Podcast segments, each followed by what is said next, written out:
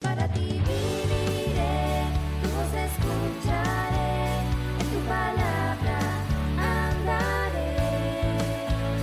Temprano buscaré, Espíritu enséñame, en mi tiempo a solas con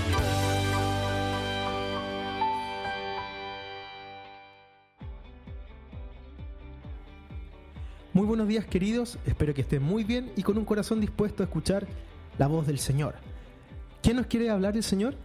Bueno, veámoslo aquí en el libro de Esdras capítulo 7 versículo 10. Dice así, porque Esdras había preparado su corazón para inquirir la ley de Jehová y para cumplirla, y para enseñar en Israel sus estatutos y decretos. Esta palabra habla mucho a mi corazón. Eh, A mí me gusta poder enseñar la palabra, a mí me gusta leer la palabra de Dios y entenderla, comprenderla y poder compartirla con otros. Bueno, Esdras fue un hombre que también fue llamado para este propósito. Él era escriba. Él estaba a cargo de reconstruir la relación con el Señor del pueblo de Israel.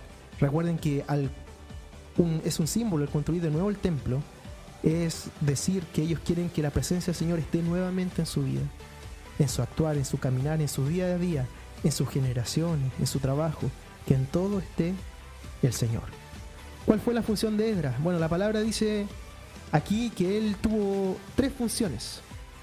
Primero, él preparó su corazón para inquirir la ley de Jehová. ¿Qué significa inquirir la ley de Jehová? Significa estudiarla. Significa adentrarse en las profundidades de la palabra del Señor.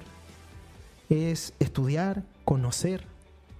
Y eso es algo que hizo Edra. Hoy vivimos en un mundo donde el conocimiento es muy exaltado.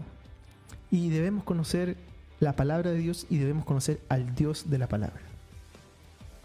En segundo lugar, Esdras hizo algo muy importante.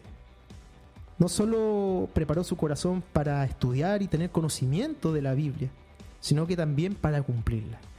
Y este tema, queridos, es trascendental. Yo puedo tener todo el conocimiento del mundo. Puedo saber acerca de toda la teología de la Biblia, de la arqueología y de muchos otros aspectos. O tú puedes saber mucho de cualquier tema. Pero si no vives y practicas lo que allí dice, es solo conocimiento. Es solo conocimiento. Y quiero decirte algo. Dios no quiere que te sepas al revés y al derecho de la Biblia. Dios quiere que obedezcas a lo que Él dice en su palabra. Y en tercer lugar, Esdras no solo adquirió conocimiento para él e intentó cumplirlo ponerlo por práctica, sino que él también quería enseñar en Israel sus estatutos y decretos. O sea, él quiso compartir lo que había recibido de Dios también.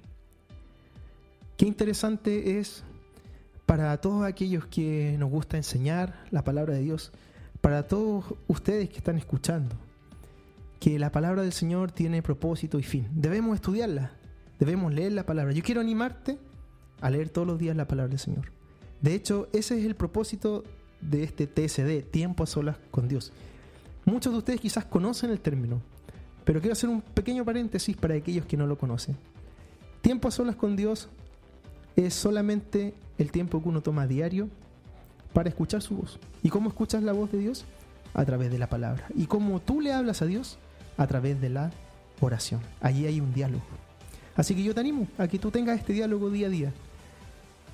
Escucha lo que Dios quiere decir primero. Lee su palabra. Y después dile tú a Él lo que siente y lo que está en tu corazón.